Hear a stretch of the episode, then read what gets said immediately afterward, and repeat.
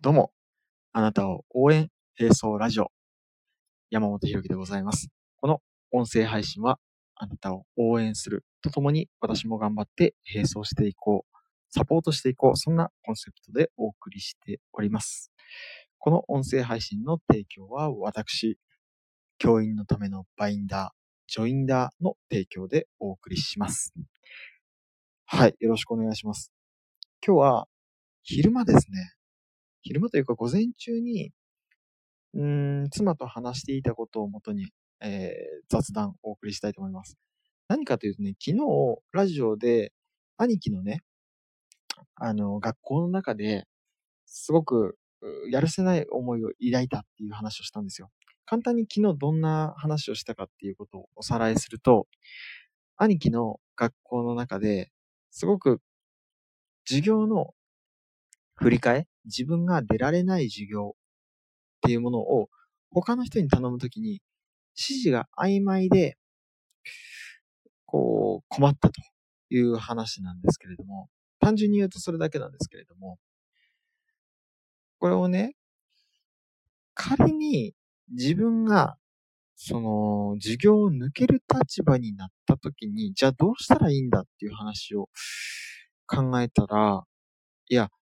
もちろん前提は、前提としてしっかり指示して何をすればいいのかっていうことを明確にね、示しておけばいいんですけど、危険性があると思ったんですよ、僕は。何が危険性があるかというと、自分がいざ自由がちょっと効くような上の立場になった時にね、あの、自分が授業を抜ける。他の人にお願いするってなった時に、果たしてしっかりと指示できているだろうか、できるだろうかっていうことなんですよね。仮に上の立場になった時に、自分が指示できなかった、あるいは大丈夫だろうと。自分が後輩の時に、そんな感じで乗り切れたんだから、乗り切ってきたんだから、お前も苦しめよみたいな感じで、曖昧な指示しか出さないみたいな、そんなことが起こりうるんじゃないかということなんですよね。まあもちろん前提として指示をしっかり出すのが理想であり、それがやるべきことではあるんですけど、ちょっとおごりというかね、先輩になった時に自分が頼む立場になった時に、うん、甘えが出てしまう危険性ってあるなと思ったんですよ。で、妻と話してたのは、この甘えの部分が出る人と出ない人って何が違うんだろうね、みたいな。先輩になった時にしっかりと指示を出さなきゃな、自分が困ったからって言って、改善につなげるのか、自分が先輩になった時に、いや、俺はもっと辛いもの乗り越えてきたしって言って、これ部活動で結構よくあるテーマですよね。先輩になった時に、いや、俺はもっと辛いもの乗り越えてきたしとか言って、後輩にもっとストレスかけちゃうみたいな。ただでさえ上下関係厳しいのに、さらにそれを強調させちゃうみたいな。自分偉えぜみたいな。お前もっと苦しめよみたいな感じって、まあ、往々にしてどこにでもあるかなと思うんですよ。じゃあね、俺先輩になった時の危険性が、こう、あると。自分が今すぐ先輩になった時に、しっかりと指示出す、そんな理想的な対応ができる先輩でいられるかどうかっていう。これって、うーん、指示ができる、なんとかな、ボキャブラリーがあるとか、スキルがあるとか、そういうことじゃないと思うんですよ。心意気一つだと思うんですよね。あの、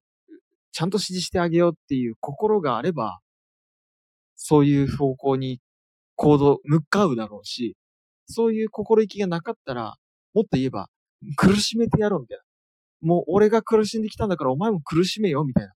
感じで後輩に思ってたら、そんな風に行動で出るし、これって心意気一つだよなと思って、思ったんですよ。じゃあ、この心意気一つで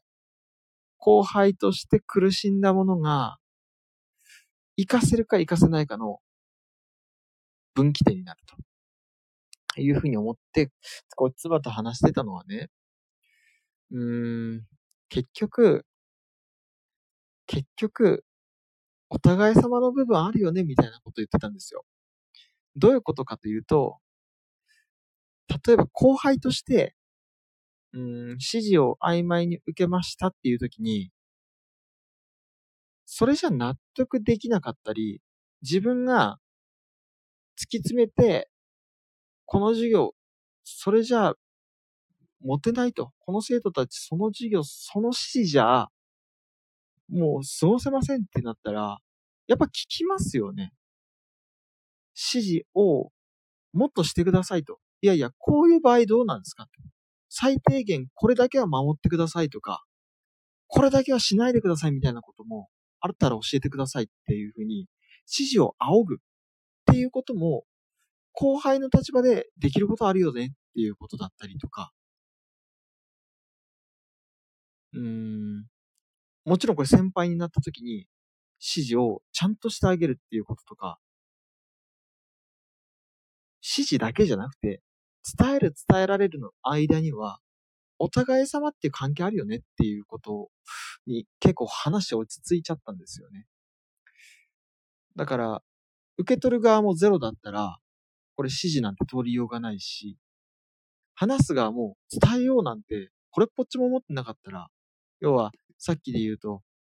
おごりのあるような、甘えのある先輩になってしまったら、これは伝わるものも伝わらなくなってしまうし、っていうか伝えようとする気力がなければ、もうそれ心意気がなければ、それ伝わるわけないんですよね。ってなったらですよ。まあ、最後のまとめとして、この指示が通る通らないっていうことも、指示を受けるっていうことも、お互い様だよねって。指示が曖昧だと思ったら、半分は自分のせいなんですよね。もっとなんで突き詰めて指示を聞かなかったのかっていうことでもあると。これ、すごく厳しい言い方のように聞こえるかもしれませんが、授業を受けるときもそうです。授業を受けるときも、分かりやすい説明だったっていうことの半分は自分のおかげだし、逆に分かりにくい説明だったっていう風な場合も、半分は自分の責任でもあるわけですよね。っていうことを指示一つ、指示の曖昧さっていうことをテーマに掘り下げていくことで、なんか、物事の伝わりやすさ、伝わりにくさみたいなものの、こう、なんていうかな、すごく自分のね、あの、考えてる本質を解くことができたなと思うんですよね。だから自分の感じ方も自分にちょっと責任あるんだよなっていうことを自覚しながら生きていくと、もしかしたらですけど、これをお聞きのあなたが授業を受けるときに、いや、この言葉一つ逃しちゃいかんって思うかもしれんし、もしかしたら、大人になって研修を受ける、もしくは研修をする立場になった時とか、人を教える立場になった時に、いやいや、あなたねって、俺が一生懸命教えようとしてるけど、あなたの聞き方どうですかっていう、なんていうかな、客観的に見た後輩への指導ができるかもしれん。いや、明らかにあなたの聞こうとしてる態度が、僕100%出したとしても、受け取る側がそれだと、それ20%しか絶対受け取れんよねっていう言い方ができるかもしれないね。こういうこと知っておくと。だから、伝わる伝わらないとか、指示が曖昧だどうだとか、授業が分かりやすいどうだとか、それらも、結局お互い様だったりするから、その、お互いに何パーセントずつ系統してる。俺はちゃんと100%出してるかなっていうことを改めて問い直す場面って必要なんだろうなって思いますね。これは一つ一つの授業、一つ一つの伝える場面、一つ一つのコミュニケーションで、そういうことが大切なんだろうな、みたいなことを思ったので、えー、あまりこう、まとまりのない話ではありますけれど、話させていただきました。っていう感じ、いかがでしょう？今日の放送でした。また、明日。あなたを応援、並走ラジオ、山本博樹でした。